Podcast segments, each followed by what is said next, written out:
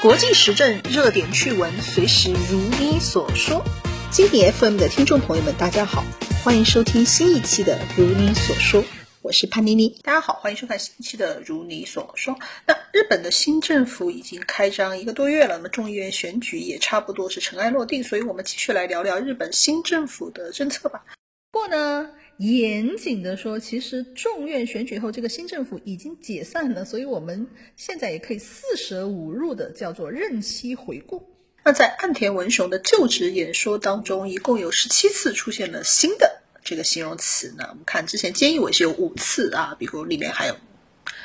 就。这个新的用来形容的就包括新社会、新时代啊这些词，当然其中最受关注的肯定是新资本主义这个词呢。近年来我们看执政时间比较长，并且让人记住的这些日本首相里面，其实他们基本上都有一个自己标志性的施政口号，就像当代的日本偶像一般都会有一个自己的招牌动作或者招牌的解说词一样，这也是一种我觉得很内卷的表现了。那比如在这个小泉纯一郎的时候，他就讲了。口号叫“没有剩余的改革”啊，就用这个口号就把很多公营机构给私营化，然后走一个新自由主义经济的路线。安倍晋三时期有两个。特别突出的口号啊，就是安倍经济学和美丽的日本，那这就是经济上的新自由主义和政治上的右倾保守主义，两手都要抓。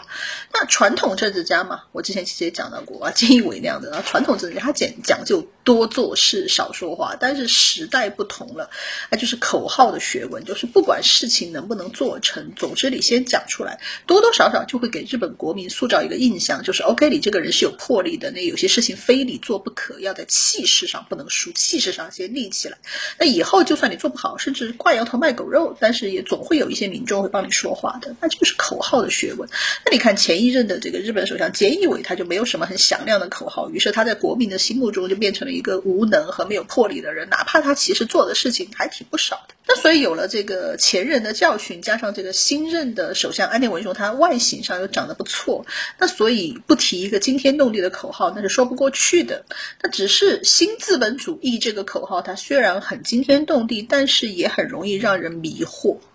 对吧？因为日本媒体前阵子就一直在问，就问，哎，你这个新资本主义和安倍经济学有什么区别呢？那如果没有区别，它有什么讨论的必要呢？那所以最近的日本新政府也陆陆续续的公布了一些解释，还有政策，那结果就让日本人更加的混乱了。很多日本人一看，哎，为什么叫新资本主义？说你这个政策我左看右看，这不是社会主义吗？那甚至还有这个很损的日本人说，哎，你这个政策怎么看着像是从中国的共共同富裕目标那里给抄来的呢？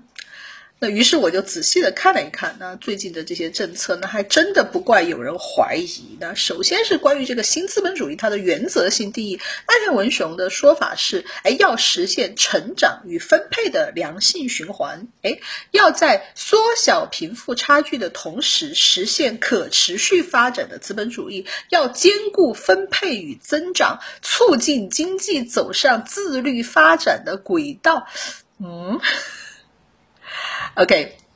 然后我们也看到说，在这个基本原则之下，那日本政府也陆陆续续的公布了几项准备要做的政策。第一项就是对金融收入进行征税，那不过这个措施已经明确是黄了，后面我还讲到这个问题。那第二项呢，就是。把这个增加雇佣劳动者和中小企业的收入作为分配政策的核心，那要提升这个雇佣劳动者所得，并把非正式雇佣劳动者也包括在内，然后提高这个所得税的起征额度，然后同时考虑改进亏损中小企业的这个补助金制度。嗯。那 第三项，那就是说，在这个二零二二年的预算案里，要讨论提高医疗护士、老年护理，还有幼儿保育，那这些有公益作用的行业的工资待遇。嗯，那第四项就是，哎，要为了未来的经济增长，要加强对数字行业、清洁能源和人工智能的研究的投资，要鼓励地方政府灵活的发展数字技术的应用能力。那这个政策就决定先给大学研究机构整个十兆日元的经费预算压压惊啊，免得这个他觉得人才都跑到别的国家去了。那同时还要通过这个政府采购来鼓励国产的电池还有电动车生产。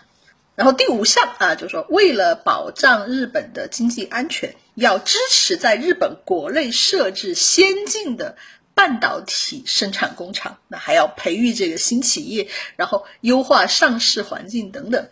这个有一点熟悉了。到了这个第六项啊，就是说。是趁着最近这个新冠大爷最近比较温和，那争取早日重启 Go to Travel 啊这个旅游计划啊，早日这个战胜疫情，继续推行观光立国政策。这条政策其实让一些日本网民感到非常的不安，就导致他们怀疑：哎，最近新冠感染数字那么乐观，是不是政府为了发展经济，所以操纵了数字？那毕竟因为一朝被蛇咬，十年怕井绳嘛。那去年底日本就是执行了这个 Go to Travel 这个政策之后，这个。新冠的感染数据就飙升，那所以很多日本民众对这个是有心理阴影的，而且就是因为这个原因，菅义伟的支持率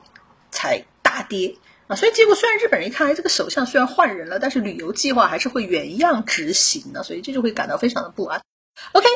那我们总结一看，你就会发现，哎，其实这六项政策，其实除去最后一项这个观光立国属于日本特色之外。开玩笑的说，我们说前面五条，其实我都有一种希望相关部门去向日本政府索要版权费的这么一个想法。那实际上，日本国内诶说这个新资本主义政策通共的人，其实也挺不少的。那前面我们就说到那个黄了的金融所得税的问题，就引起了很多日本的金融投资者的极度不满。那比如日本乐天的社长叫三木谷浩史，他就公然发了一个推特说：“哎。”你岸田文雄是不是完全没搞懂什么是资本主义啊？然后这个日本的资本家们当然也立刻用自己的行动表态，就日经的指数连跌了八个工作日，所以媒体都把这个现象叫做岸田冲击啊，是吧？所以这个事情也自然就把新首相给吓到了，他赶紧就出来宣布说，哎，这个金融所得税这个事情就是先说说而已，不会马上做，大家安心放心。那所以我们可以看到说，确实与岸田文雄的这个新资本主义政策相比，显然安倍经济学。更符合资本主义的经典定义啊，是吧？有这个金融宽松啊，财政刺激啊，鼓励私人投资的这样一些产业政策。所以由此在安倍的时期，日本的股市是高度活跃的啊。整个安倍的任期里面，日经的这个股价是翻倍。但同样的，安倍经济学它受到的最多的批评就是贫富差距扩大。尤其是很多的这个企业利润，它是在海外获得的，在这个资本市场获得的，而对这个日本国内需求的这个反馈和联系，好像不是特别的这个明显呢。所以很多的这个批评说是贫富差距的扩大。那所以不知道是不是为了给前任造成的这种负面舆论找补啊，是吧？可以看到安田的新资本主义明显更多的是强调分配。同时他这个批判以往的政策，给这个日本中间阶层、给日本中产阶级的好处不够啊，所以他在强调这方面的东西，所以就会让人觉得特别的这个迷惘啊。这个新资本主义到底是不是资本主义啊？这样一个问题。那所以我们说，这个岸田的这个新资本主义政策，它这个政策内容其实没有什么槽点。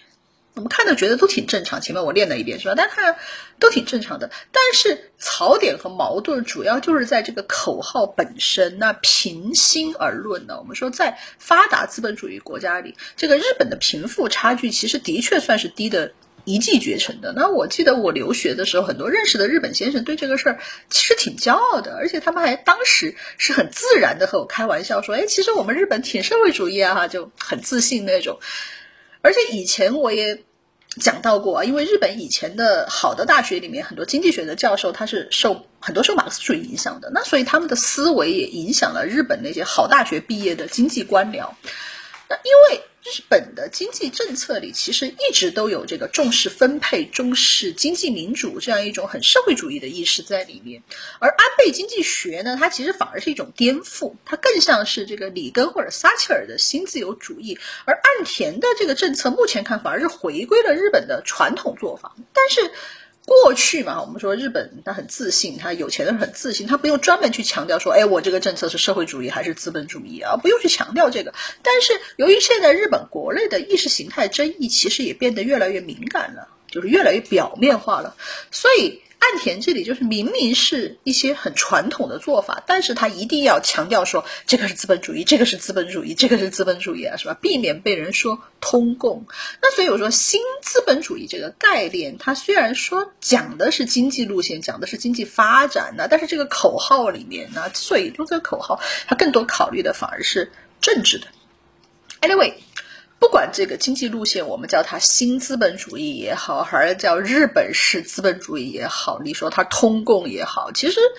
就不重要。但我们可以肯定的一点是，这个政策肯定和安倍经济学是存在着一些对立的。安倍经济学它虽然挑战了日本的政策传统，但是它已经执行了很多年了。虽然有很多人讨厌它，但是也有很多人确实从当中获益。而且这些政策它执行起来也是有惯性的。那么岸田的所谓的新资本主义有没有可能改变安倍经济学的惯性呢？啊，至少很多日本的投资者是不这么认为的。他们都判断，他们认为安倍经济学会持续。因为就像我们之前一个视频里面他也谈到过的，就是因为岸田他没有管理经济和产业事务的经验，那所以他上任之后就任命了这个甘利明做。干事长，那给人一看，呃，就知道哦，甘利明是来主持经济工作的，而这个甘利明看上去是一个会延续安倍经济学的人。不过现在就出了一个茬子，就是因为这个甘利明他因为在众议院的这个小选区选举里面失败了，后来他是靠比例选区的这个选票才惊险的保住了国会议员的位置。所以我们看小选区，因为是选人嘛，比例选区是选政党，然后在党内分配。那所以甘利明这种老资格的政治家，他遇上这种。事情呢还是很有失颜面的，于是他就辞去了干事长的这个职位。那么这个问题就显然，我觉得会变成日本经济政策未来发展的一个变数啊！而且再加上这两天有一个新闻，就是安田文雄他准备启用这个林方正就任这个外相，而这个人呢，他有一个名声，就是他是个知华派。那曾经还是这个中日友好议员联盟的这个会长，这个搞得一些这个右翼媒体开始在讲，哎，你怎么能启用一个清华派呢？所以我们想，岸田文雄政府对中国的政策走向，那我相信就是之前我讲的，哎，这个日本政治和经济上的这么一个精神分裂的状态，它可能还会继续的持续下去。那么以后我们想，关于这个经济政策，肯定日本内部还会有争吵的。那再加上。明年年初啊，RCEP 协议会正式生效。那这样一些外部的变数，那所以我估计过几个月之后，那我们还可以再回头来做再做一期节目，来看看那这个问题的发展，来看看这个新资本主义它到底会成为令和中心，还是只是又是一个短暂的政治口号？是的。